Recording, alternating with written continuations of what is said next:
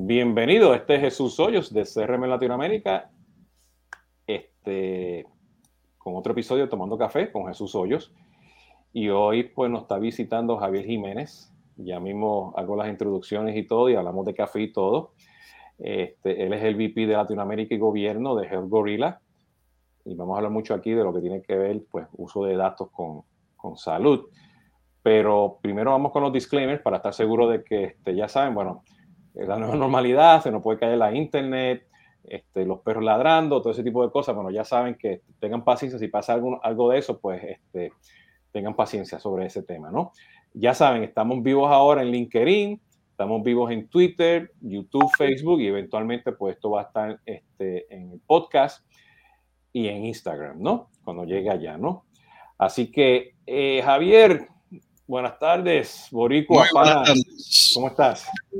Muy bien, aquí disfrutándome de un, cafecito. Sí, pues miren, están regalando de café, este, eh, este, Javier me acordó ahora de, lo viejo que somos, ¿no? Este, él se ve bien, lo está pretendiendo, pero eh, eh, Javier y yo pues trabajamos juntos hace en los 90 en Cambridge Technology Partners y me ponemos conversado la, este, la amistad este, desde ese tiempo, ¿no? Este, y, un disclaimer me dice que tengo problema con LinkedIn. No sé qué fue lo que pasó. Bueno, no sé si regreso o no. Espero que, que esté de regreso en LinkedIn. Bueno, vamos a verlo, ¿no? Este, parte de los disclaimers, ¿no? Este, si por alguna razón no, no, has aclarado de que yo trabajé con tu padre. Sí, bueno, eso es que iba, pasa fue que me salió, ¿no? Es que este, iba a decir, bomba, Javier es tan viejo que ha trabajado con mi papá. Muy cierto. En IBM también, ¿no? Entonces aquí hay, aquí varias generaciones, ¿no? Entonces, este, este, mi papá trabajó, pues, el primer y el, si mi papá está escuchando por aquí, su primer y último trabajo fue con, con, IBM en Puerto Rico, ¿no? Entonces, este, y yo no empecé en informática, yo empecé en ecología y luego terminé en informática, ¿no? Haciendo, bueno, ahora haciendo cosas de CRM, ¿no? Eh, bueno, aparentemente se arregló lo de LinkedIn, por lo que estoy viendo aquí en mensajitos. Si por alguna razón no estoy transmitiendo LinkedIn, este, tranquilo que luego lo subo pues, por medio de, YouTube, ¿no? De ese lado, ¿no? Entonces, este, y aquí tengo, aquí tengo un pana mío que me dice pescado, yo le digo a todos los boricuas papá, o todos los boricuas donde decimos papá, este, pana, amigo, lo que sea, ¿no? Pero en este caso, este, Javier, cuéntame, ¿qué estás tomando de café? Bueno, hoy en específico, Alto Grande. Alto Grande. De las montañas de, Puerto Rico. Pero de vez en cuando, de vez en cuando, lo, regulo por mis amigos de, Colombia, el pergamino. También lo recomiendo. Muy bueno. Sí, bueno, yo, yo me, en los últimos dos episodios de Tomando Café me estaba tomando este, dos versiones de un café que se llama el, el Amor Perfecto de Colombia este, nos trajo una ¿Viste que existe? Sí, el amor perfecto, sí. Y uno era, tenía sabor a cherry y el otro sabor a, toronja. Entonces, este, medio amargo, pero un, buen saborcito, ¿no? Yo me estoy tomando ahora mi, mi tacita taína, ¿ok? Mm. Este, de Puerto Rico, hecha por artesanos boricuas. Este, el café de Hacienda Lealtad, también de, Puerto Rico okay, que están todos por ahí, el área oeste de Puerto Rico, y hay un barrio, ¿cómo se llama el barrio este, este el sector este, que tú ibas mucho también por allá cuando estaba el tema de María, ¿no? Bueno, eh, fui mucho por todo lo que es Utuado, bueno, fui por toda la isla, pero mis abuelos son, o eran, de, Utuado del barrio de Caguanas, muy cerca de la, la colindancia eh, con Lares, que es de donde la finca de, café de, que, del café que tú tienes. Café Alta, sí. Así que mis abuelos eran cafeteros, eran agricultores de café.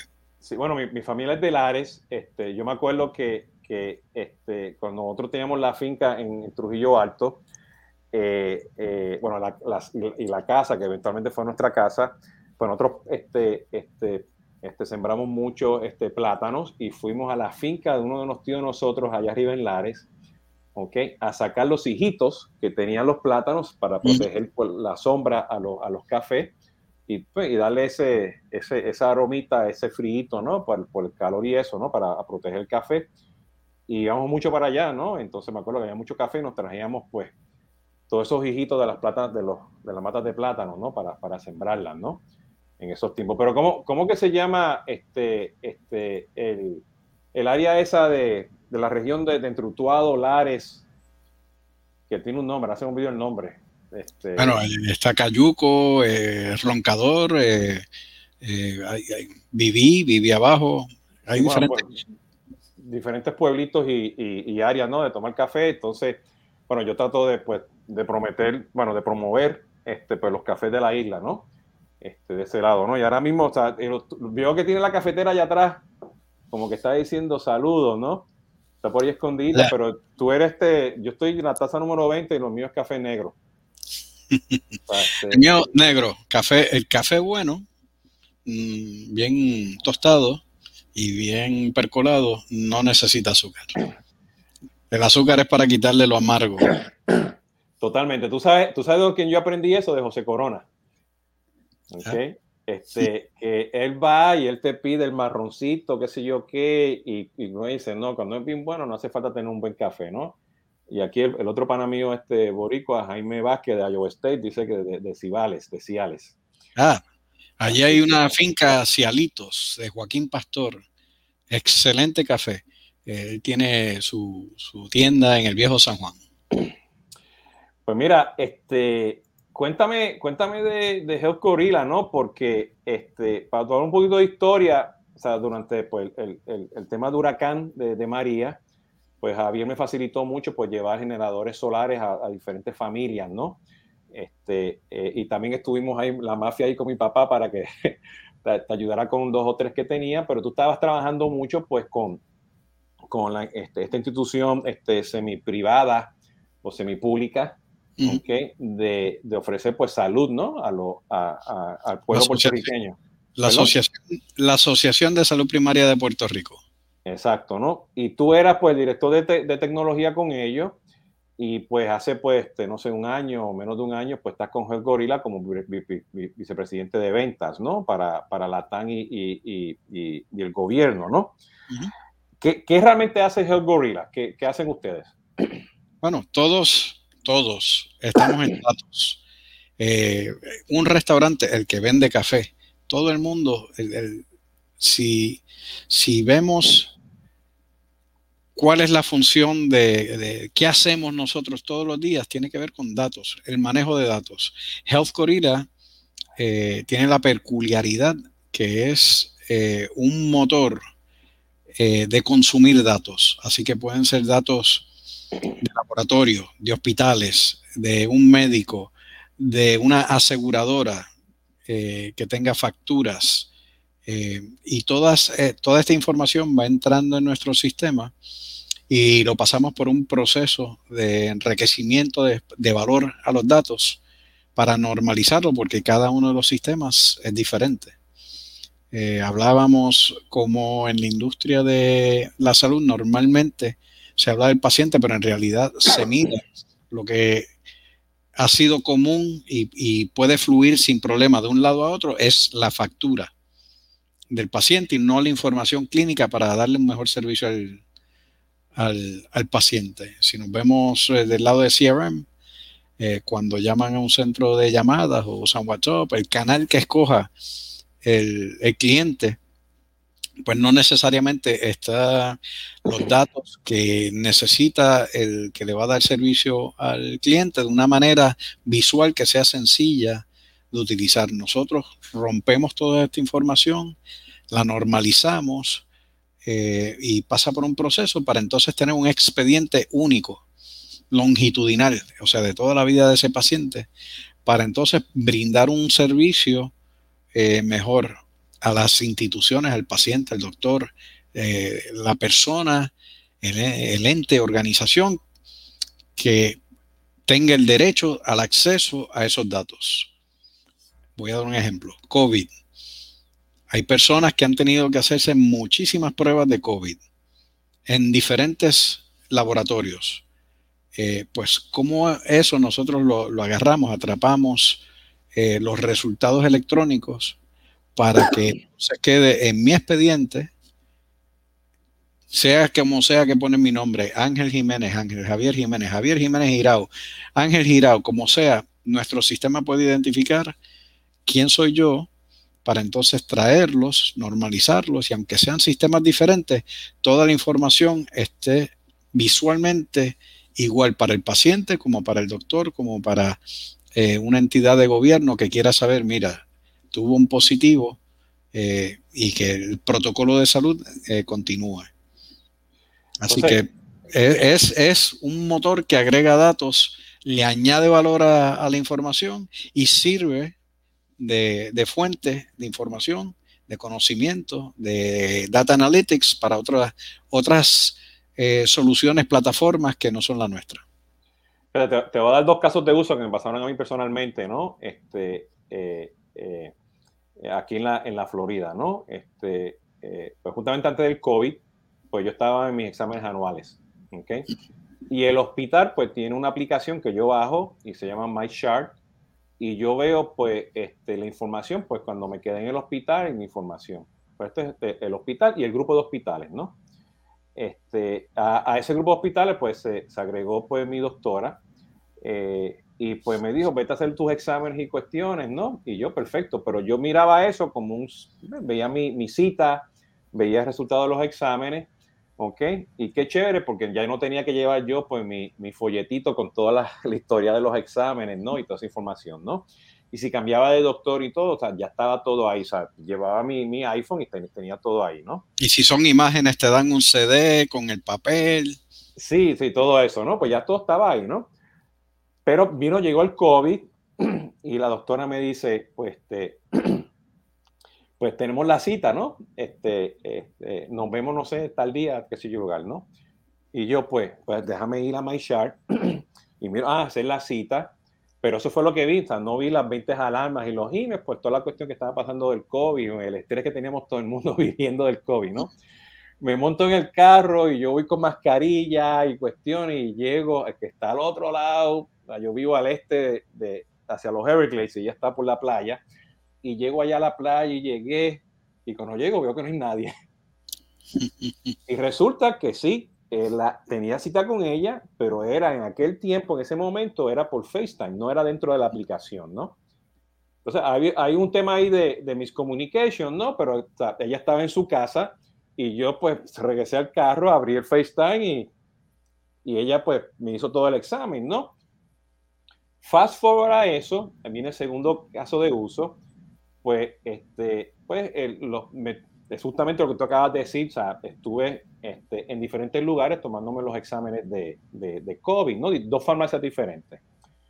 Eh, eh, y todo, pues, le llegaba a ella este, sin ningún problema, ¿ok? Pero aquí fue interesante porque o sea, el COVID nos llegó a la casa a nosotros.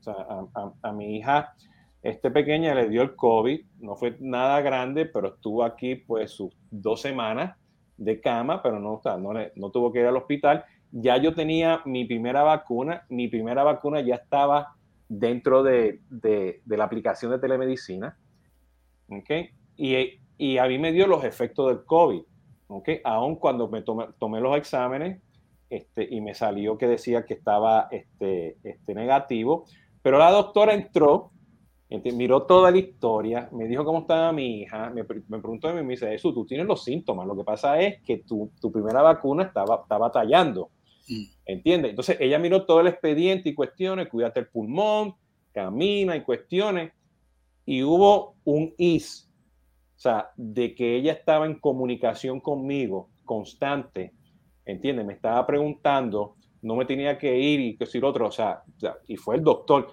no fue el fake news, no fue este, el partido, el partido republicano o el demócrata diciéndome que haga esto, que si lo otro, o sea, fue la doctora a base de datos míos, ¿me entiendes? Y me sentí, me sentí completo. Y después me tomé, tuve la segunda vacuna, me dio la información y, y estoy en constante comunicación con ella para temas, ¿no? Eso en particular, que es lo que estoy viendo, es prácticamente lo que tú acabas de decir, ¿no? O sea, esos datos, que, están, esos datos que están allá afuera, la doctora los, los accedió y pudo tomar decisiones para ayudarme. Y yo no sé si el hospital tiene un CRM tradicional como Microsoft o Salesforce o ella tiene uno, pero el concepto de tener acceso a los datos y tener una conversación, una colaboración, ¿entiendes? Eso fue una experiencia espectacular para mí. O sea, me, me, quitó 20 cosas de encima porque estaba en información. Y resulta que ella es también la misma doctora de mi esposa. Ya. ¿Entiendes? Entonces, desde ese punto... añádale a eso de que eh, eso lo tiene ella en su red. Ella tiene acceso a información que está alrededor tuyo, ¿no? o, sitios que tú vas. Pero si hubieses tenido que ir un especialista que tiene otro expediente electrónico y que ese necesita la información que tiene tu doctora, ¿cómo lo logra obtener?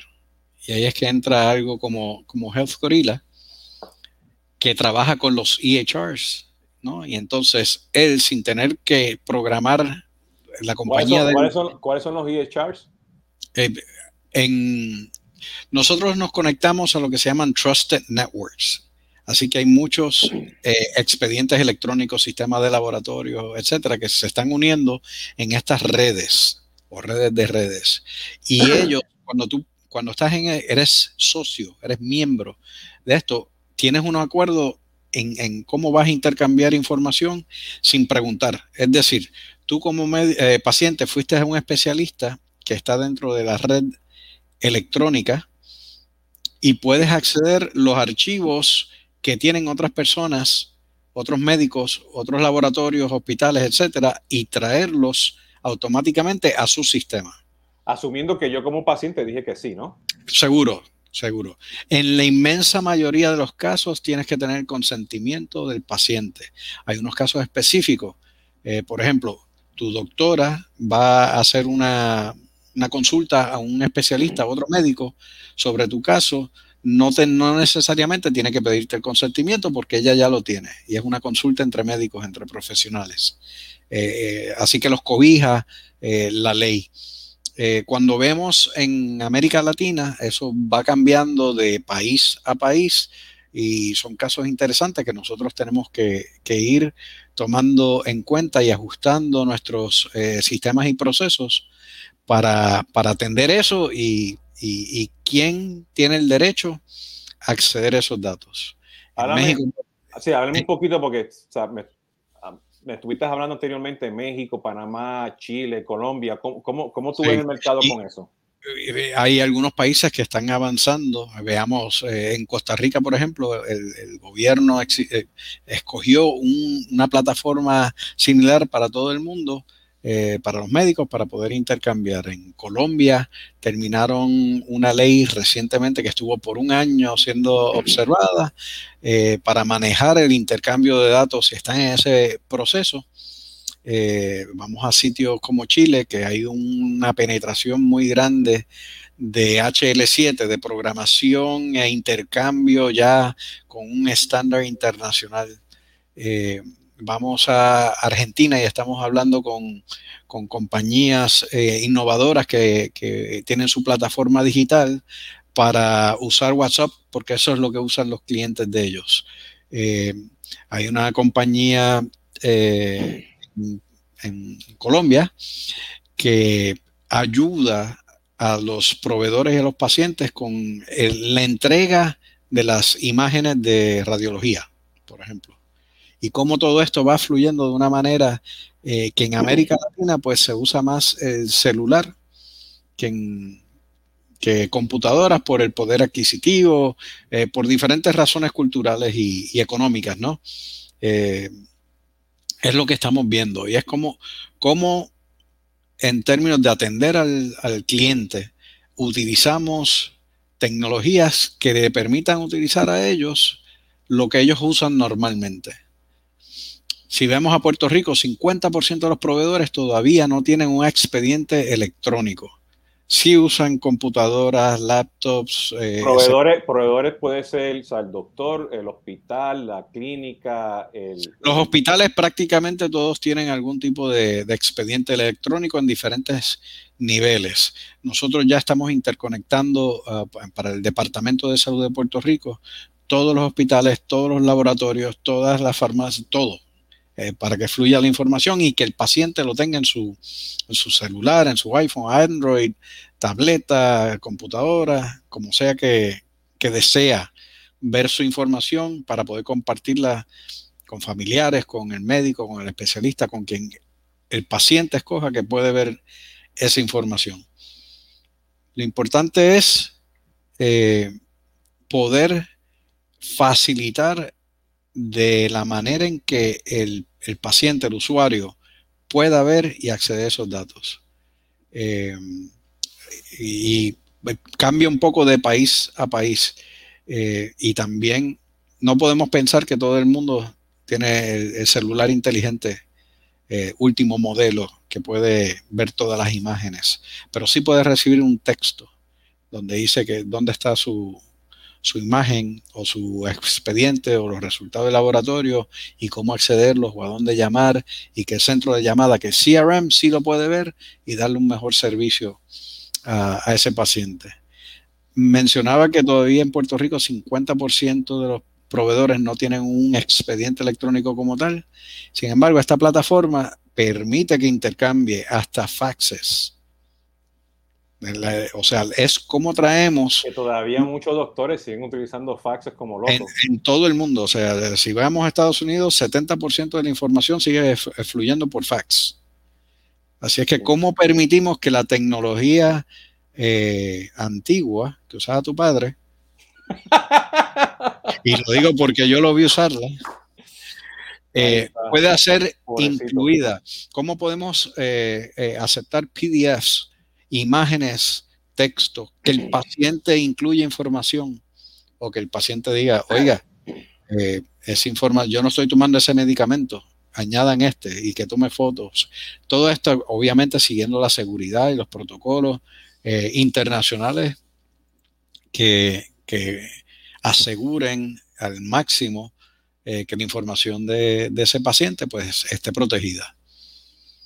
Eh, me, mencionaste también México. Este, este, tiene, te imagino que tienes, porque mm, con la cantidad de, esa, de, temas de salud y, esa, y esa, la industria de salud en México muy, muy grande, este, ¿cómo tú estás viendo, justamente por, por, por la gran cantidad también pues, de americanos que se están mudando a México, ¿no? Este, por la facilidad de tema de salud, ¿no? Y yo me he enfermado varias veces y me han tratado de maravilla, ¿no? En hospitales y con doctores en México, con expedientes y todo, ¿no? Entonces, este, este, ¿cómo, ¿cómo tú ves el mercado de México? Eh, muy, bueno, dinámico en diferentes áreas. Eh, tienes unos grupos muy grandes. El eh, cliente mayor de nosotros en México es Grupo Ángeles, con 31 hospitales, 22 mil médicos, 30 eh, millones de pacientes, o sea, un grupo muy grande. Y hay otros más pequeños, ¿no? Pero la importancia es cómo, cómo podemos intercambiar y, que si ese paciente se muda, se lleve él la información de un lado a otro. El paciente, eh, el paciente se lleve la información. Correcto. Eh, tenga acceso, si quieren verlo de esa, de esa forma. México está evolucionando eh, dramáticamente. Es muy diferente el mercado de México al mercado de Colombia, al mercado de Ecuador, eh, por eh, temas culturales, temas de infraestructura. vemos a Colombia, que la geografía de Colombia también tiene, tiene influencia ¿no? en cómo la gente se mueve de un lado a otro. Es más, más complicado que si, vemos en Panamá, que está muy concentrado. Eh, así que los, los sistemas, no solo el nuestro, cualquier sistema debe poder tener la flexibilidad, la elasticidad de atender estas realidades, porque eh, si abrimos un canal y el canal es el expediente, pero después también quiero los laboratorios, el, canal de información viene muy diferente. Las imágenes de, radiología son totalmente diferentes, así que debemos poder manejar el, flujo y la capacidad que necesitan los sistemas para atender esto. Y entonces, en términos de, CRM, eh, atender los reclamos de, un paciente, si es una factura, que yo tenga esa imagen tal cual la está viendo el paciente, sea en papel, sea en imagen, y que se pueda intercambiar. Eh, mire, se le facturó esto, pero aquí tengo los resultados de laboratorio. Si no los tiene, se los envío, pero por esto fue que se facturó. Eh, así este que es muy dinámico. Bueno, y te, tengo dos preguntas en particular y la primera es justamente el core de CRM, porque mi experiencia que yo pasé pues, pues, el año pasado pues, utilizando pues la, la telemedicina, ¿no? este, yo me sentí que había un CRM, y no estoy hablando de tecnología, estoy hablando, o sea, eh, había un concepto de que habían datos y con los datos estaban tomando decisiones para mi beneficio. ¿Ok? Ahora, este, justamente durante la pandemia, pues Microsoft sacó pues su, su, su vertical de salud, Salesforce también, y todo el mundo, o sea, todos los CRM y todo lo que tiene que ver marketing, engagement y omnicanalidad, todo el mundo está sacando pues sus verticales de salud, ¿no? Entonces, un ejemplo claro es que, o sea, que si yo, tú eres un, un hospital que implementaste, pues decirte, Microsoft, este, Microsoft Dynamics, de su CRM de salud, pues este, eh, la experiencia que yo me quedé en el hospital, que estuve tres días, que pagué, no pagué, que si seguro, pues estoy seguro pues que esta plataforma de CRM la puede tener, ¿no? Pero ahora, cuando yo empiezo ya a traer toda esa otra experiencia, ¿no? Que la que tú estás hablando, que yo pueda tener la información del doctor, de los exámenes, las clínicas, lo que pasó después, la medicina que compré y todo eso, pues ya yo puedo entonces tener eso ya en un motor de Customer Engagement, sea, en, este, en la herramienta de marketing de CRM, este, para hacer, que lamentablemente es la herramienta de marketing, pero estoy hablando, o sea, lo que mandan los journeys, ¿no? Y te dice, Jesús, este, tu medicina está ahora lista para refill. Jesús, este, tengo este programa de wellness.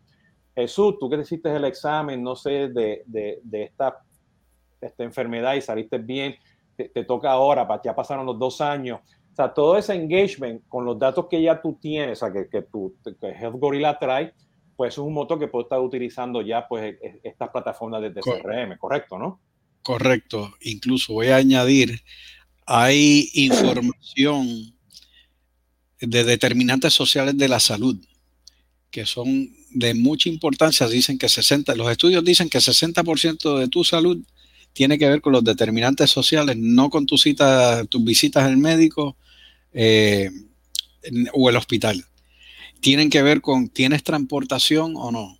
Así que eh, eh, si es un diabético, para usar un ejemplo, y, vemos que su diabetes, la información de los laboratorios le enseñan a la institución, el médico, el Business Analytics que ayudamos nosotros, que ese paciente no tiene su, su azúcar bajo control, pues ahí entra todo un, unas posibilidades, unos flujogramas donde se comuniquen con el paciente y le, pregunten. Y a lo mejor es que no tiene transportación para buscar el medicamento. y hemos visto cómo entonces hay servicios que, prestan las instituciones, organizaciones alrededor de, de, ese paciente, que puede ser hasta de comida.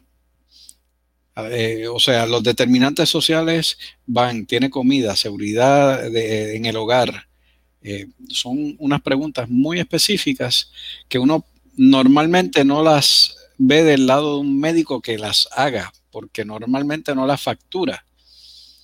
Entonces, si las hacen otras personas y si se pueden integrar y a lo mejor las hace una organización sin fines de lucro que va en la calle y las recoge, pero entonces nosotros al agregarle el médico el nutricionista, eh, la enfermera, el que sea que esté frente al paciente, puede hacer otras preguntas y hacer unos acercamientos para mejorar la calidad de vida de ese paciente. Bueno, eso fue mucha de la experiencia que tú viviste con, María y las clínicas donde estabas antes, este, porque justamente esa, esa información no estaba accesible y lamentablemente pues mucha de la gente que falleció en Puerto Rico fue justamente después del huracán porque necesitaban, los doctores, los bomberos, los first responders, ¿no? La Guardia Nacional, el Ejército de Estados Unidos, quien sea, tenía que tener esa información para tomar decisiones de que esa persona, mira, esa persona no tiene transportación, esa persona necesita electricidad en su casa, esa persona no solamente tiene diabetes, pero tiene otras cosas que si yo no llego a esa persona en el tiempo adecuado, pues pierdo, ¿no? Que es lo que me, me, pasó a mí, o sea, con mi doctora. O sea, mi doctora está viendo todo eso y ya, ya puede tomar decisiones de aquí a seis meses, un año.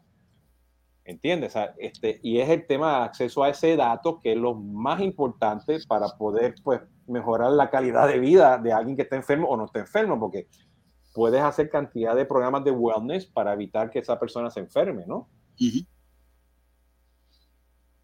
Y aquí que viene mi otra. Ajá, iba a decir algo.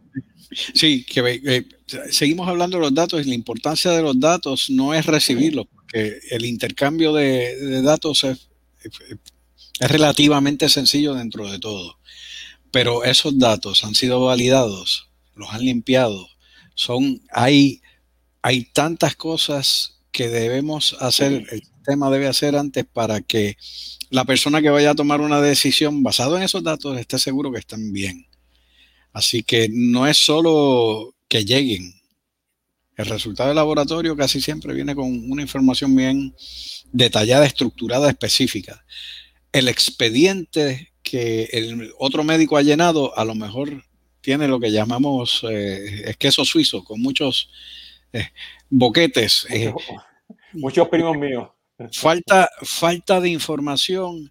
Entonces, eh, hay que tener eso en mente cuando uno va entrando en el mundo que ahora habla de artificial, inteligencia artificial y, y, demás, y cómo yo voy a tomar una decisión sobre tu vida si solo tengo 20% de los datos que están ahí afuera disponibles de tu historial clínico. Eso es peligroso. Es peligroso. nuestra solución, una de las cosas que hace es que va y busca estos datos y los trae. Estamos hablando de, de, COVID, de María y, de estas situaciones que gente en sitios remotos o que no pueden salir o que no tienen un auto para llegar al médico, como ahora la telemedicina finalmente, después de 10 años, le están permitiendo eh, que entre eh, a ser utilizada, reconocida y sobre todo que los seguros, el asegurador, sea el Estado, sea privado, pague. Esa es la diferencia grande. Ahora están pagando por estos servicios y un médico puede atender al paciente de una manera diferente.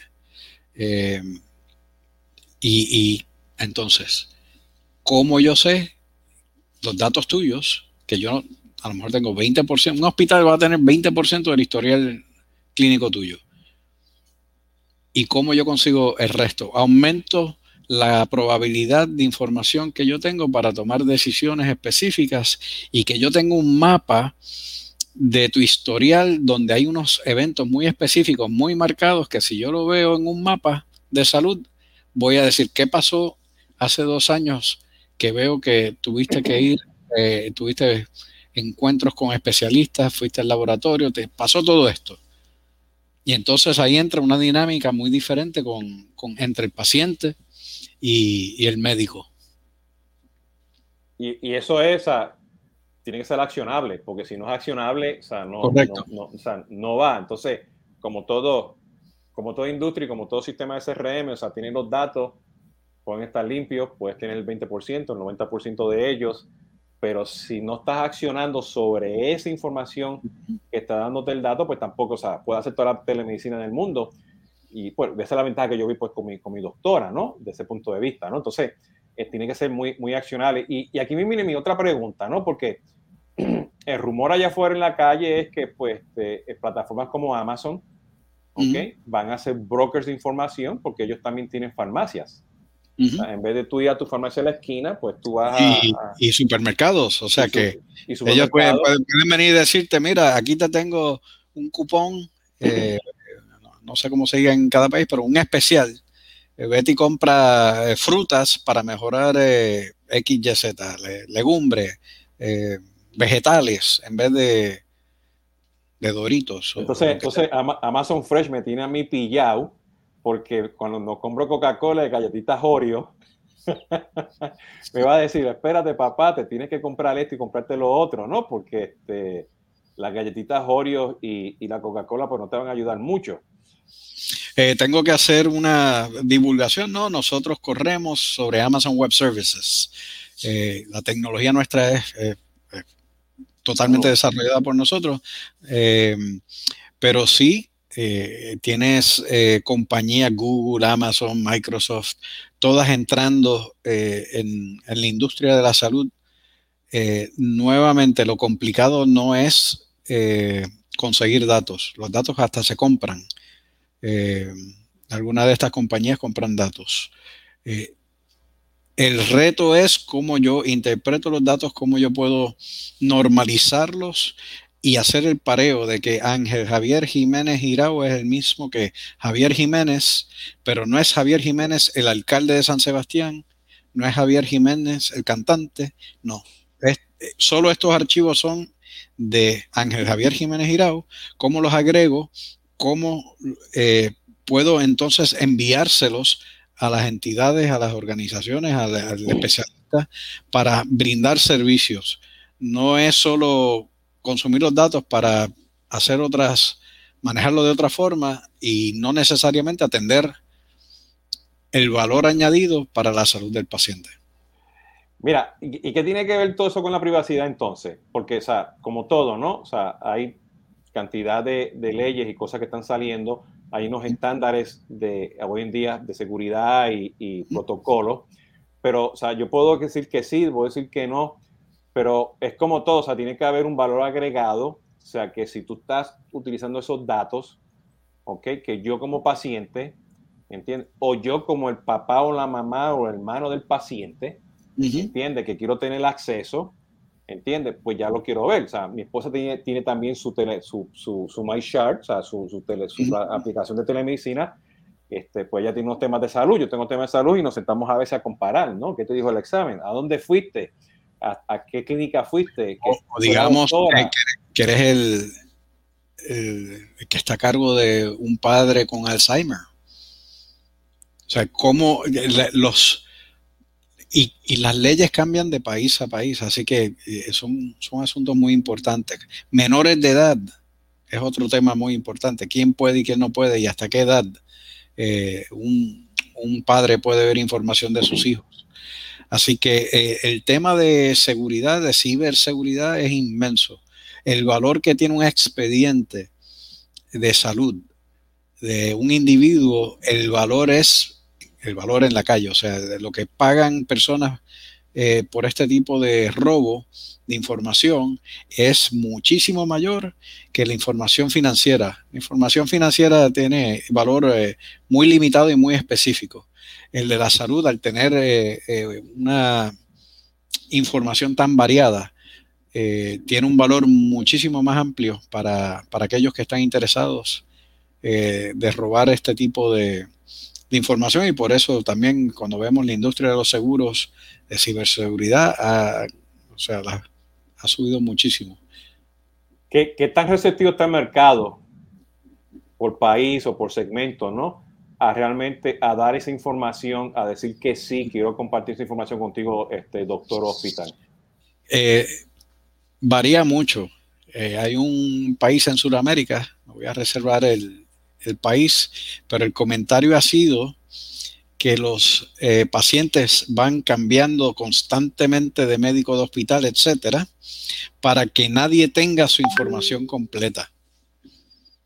Así que no, el paciente no quiere compartirla con nadie, no le ven valor, lo ven como una amenaza.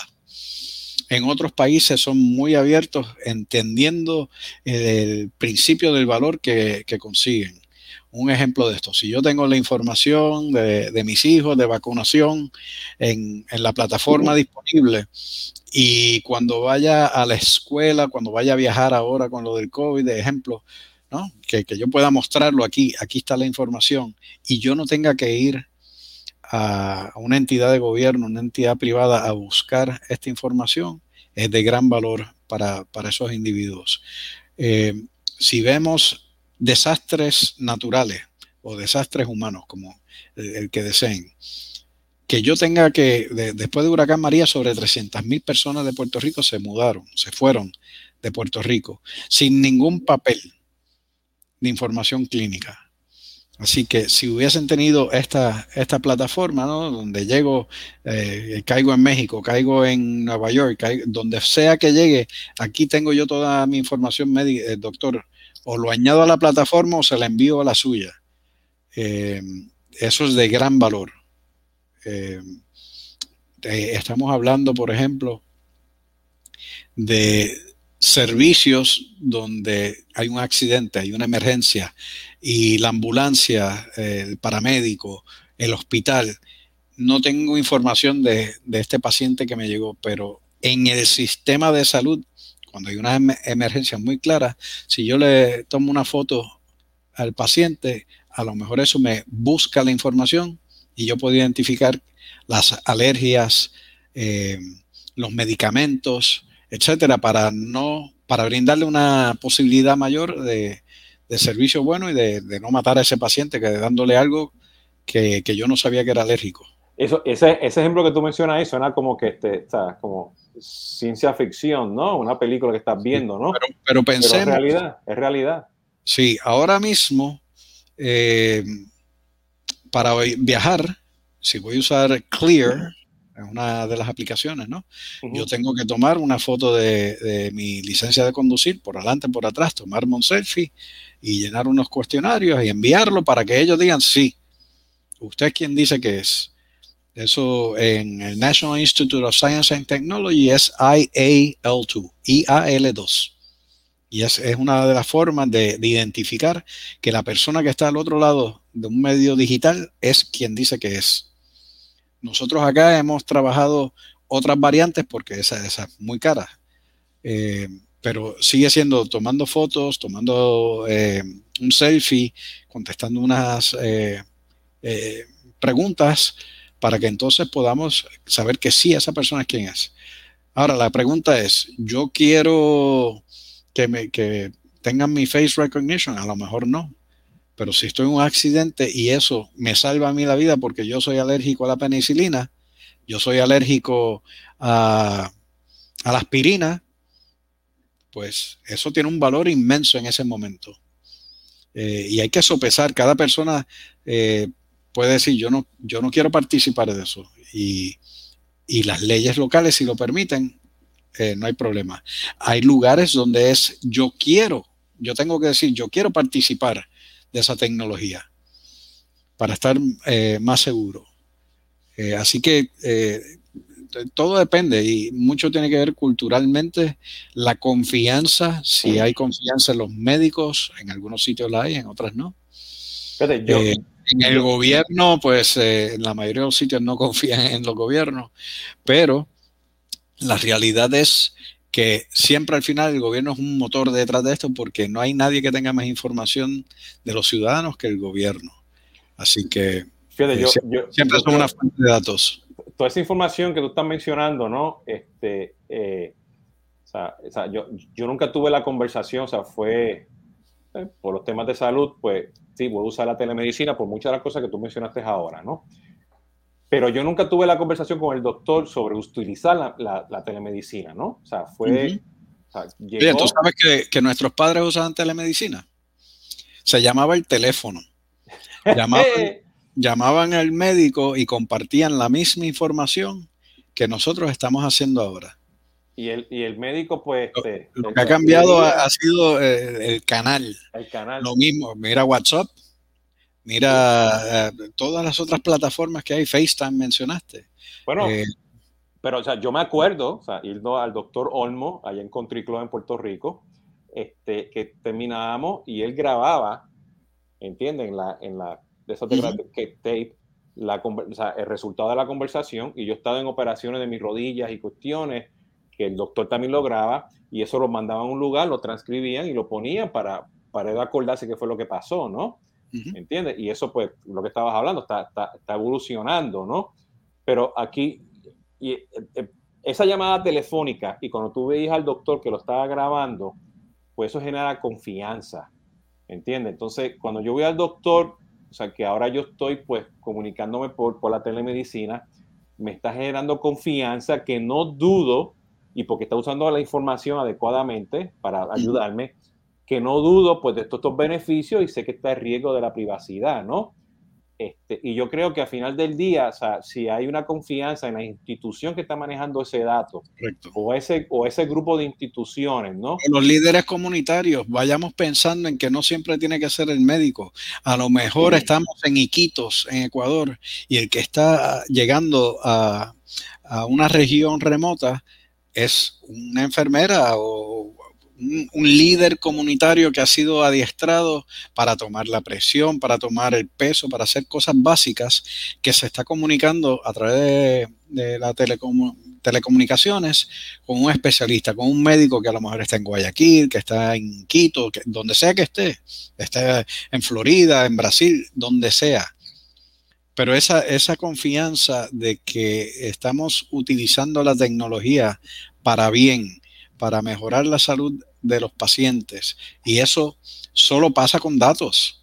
Bueno, y lo acaban de decir porque yo lo, hace varias 30, 60 días eh, hablé con, con, un amigo de la esposa mía que le dio COVID, ¿ok? Joven, estuvo con los 40 días en el hospital con ICU, respirador y todo, y sus enfermeras no eran de la Florida, eran de otros lugares, Detroit, Nueva York, Boston, Utah, ¿no? Entonces, este, y, estaban 30 días, 15 días, porque brincaban de hospital en hospital por la necesidad de eso. Y él me decía, mira, yo tengo todo mi registro aquí. Y cuando me venía la, la, enfermera, que a veces ni el doctor tenía la capacidad de verme por la, naturaleza del COVID, ¿no? Pues aquí tienes. Y, me decía, y ella entraba a mi teléfono y miraba la información, ¿no? de, ese lado porque era mucho más, más, práctico, ¿no? Y hay cosas que tenía que, que los protocolos que te tienen que preguntar 20 veces quién tú eres y tenía que validar con el sistema, pero ya, ya se entró en un tema de confianza, un tema de, de, de, de poder accionar sobre los datos, ¿no? Y yo creo que eso es lo más importante, o sea, de, que por lo que estoy aprendiendo aquí, o sea, de lo que tú me estás este, escuchando, ¿no? porque, o sea, y yo creo, o sea, ese, en ese momento, o sea, de que, que de, vida o muerte, que tú necesitas tener esos datos accesibles, pues eso pesa mucho, o sea, eso, eso pesa mucho, o sea, tú como doctor, hospital y, bueno, y como paciente, ¿no? O el papá, el hermano, el tío, o sea, todos, los escenarios que mencionaron, ¿no? Javier, ¿cómo, ¿cómo te consiguen? Nos quedan aquí como unos, unos 5 o 6 minutitos más. Este, ¿cómo, cómo, ¿Cómo pueden hablar? Alguien que está interesado pues, en lo que ustedes hacen. Seguro. Bueno, la semana que viene eh, es la conferencia de HIMSS en, Las Vegas. Eh, si algún eh, radio escucha. Radio escucha. Sí. Live, stream escucha. Live stream escucha. está en Los Ángeles, en Las Vegas. pues allá estaré. Si no, Javier at healthcorilla.com. Javier arroba healthcorilla.com. por LinkedIn también. Eh, por el canal que escojan. Estamos disponibles. Eh, solo, solo comentamos, comentando, ya que estamos en, hablando con gente de América Latina, sin datos no hay paraíso. O sea, todos estamos trabajando con datos. Es lo que nos permite entender al cliente, al paciente, y todos somos pacientes. Así que eh, mientras más información certera, correcta, tiene un proveedor al otro lado de, del escritorio, de la pantalla, del continente, mejora la probabilidad de que nos, nos den un mejor servicio. Mira, Miguel Ramos. ¿Qué pasó, papá? Miguel, saludos. compañero. Otro, compañero de los años viejos en Cambridge, pero yo creo que él no trabajó con mi papá. Eh, no, no creo. Pues a lo mejor sí por ahí, pero este, que, va por ahí. Fíjate, yo quiero mencionar, yo quiero mencionar varios, varios este, temas justamente con el tema de la industria de, de, salud y te estoy, con lo que te estoy escuchando, ¿no? Este, eh, eh, el, el, acceso a esos datos y tenerlos accionables, ¿no? Justamente, no solamente es el paciente, ¿no? Pero como pueden ver, en una transacción regular entre un consumidor y, una tienda, por decirte de retail, pues la interacción es en ese punto. ¿Ok? Y soy yo y compré y me fui. Y al otro, y al otro día puede estar otra, otra persona, lo que sea, pero es una relación de uno a uno. Con el tema de salud, la relación es de mucho a mucho. Y no es solamente en ese punto, son los, de los 20 puntos que tú tienes cuando estás enfermo, cuando tienes un cáncer, ¿entiendes? Cuando quieres mejorar tu salud, ¿no?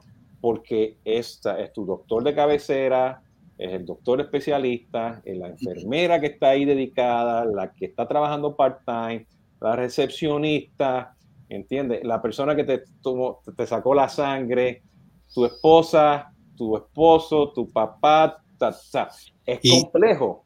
Y eso es un beneficio de tener todos esos datos para ayudarte en tu vida personal, ¿no? Y voy a añadir, o sea, un paso más allá de telemedicina tiene que ver con eh, el, poder estar monitoreando remotamente, remote patient monitoring, ¿no? De, las condiciones crónicas, eh, diabetes, hipertensión, asma, donde ahora hay dispositivos que se conectan a través del Internet y brindan la información todos los días, constantemente, para que el grupo, el equipo de, que, de, cuido, el que le da servicio a este paciente, eh, pueda estar constantemente viendo eh, si, si, hay que cambiar el protocolo, si hay que cambiar el medicamento, eh, si es salud mental. Así que vemos esa tecnología, cómo nos va ayudando, pero nuevamente son los datos solo comparando información continuamente podemos atender este tipo de condición. Bueno, podemos estar aquí este, horas. más, horas hablando de todo esto con los diferentes casos que mencionaste. Javier, te agradezco mucho que, hemos tratado, o sea, de, porque sé que ha estado súper busy también, pero este, gracias por participar hoy. Este, este, ya saben, pues, este, si quieres hablar mucho más de todo esto, comuníquese con Javier, que hoy estuvimos hablando justamente del tema de salud, del CRM, en industria de salud, con Javier Jiménez, que es el VP de Latinoamérica y Gobierno para el Gorila, nos dio cantidad de ejemplos en diferentes países, ¿no? Este, yo creo que fue muy charla, muy interesante la charla, café este, este, alto grande, ¿no? Sí. Para los de Colombia, Pergamino.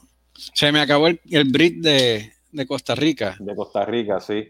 Este, Hacienda Lealtad. ¿ok? Este, eh, pues, estén en Puerto Rico, Lares y Adjunta. Bueno, este ha sido Jesús Hoyos de CRM en Latinoamérica con este, el episodio semanal de Tomando Café con Jesús Hoyos. Ya saben, esto va a estar próximamente en el podcast en Instagram. Nos vemos hasta la próxima. Javier, cuídese mucho, ¿ok? Que sé que va a estar por ahí viajando. Suerte y muchas gracias por la participación. Un abrazo. Hasta la próxima.